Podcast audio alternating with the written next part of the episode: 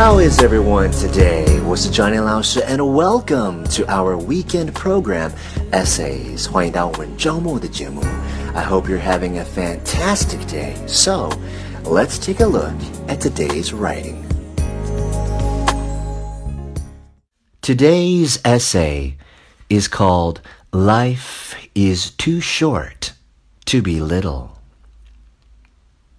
We men are imperfect beings, so conflicts among us are unavoidable. Inevitably, we sometimes feel injured, insulted, or slighted. Perhaps we put our faith in another and were disappointed. Perhaps we felt we deserved one's gratitude and were denied.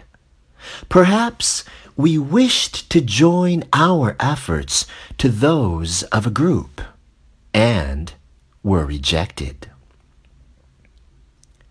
Such experiences are painful indeed, but is it not foolish to let them occupy our thoughts and precious time? For what does it profit us to dwell on trivial matters? The priceless days must be spent meaningfully, joyfully. How thoughtless to waste the irreplaceable hours reviewing insignificant incidents, bearing a grudge, or pitying oneself.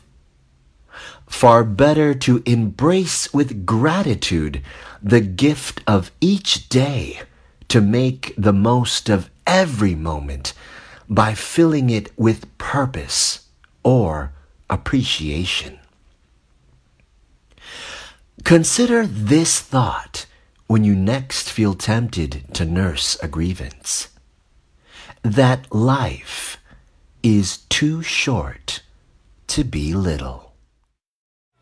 And that's it for today's essay. Thank you so much for joining me. Remember，如果你想要多看 Johnny 老师的作品，或者是看更多学习英文的 information，你可以加入我们的公众号 i v y e n g l i s h 编字符 z y。我是 Johnny 老师，and I'll see you next time.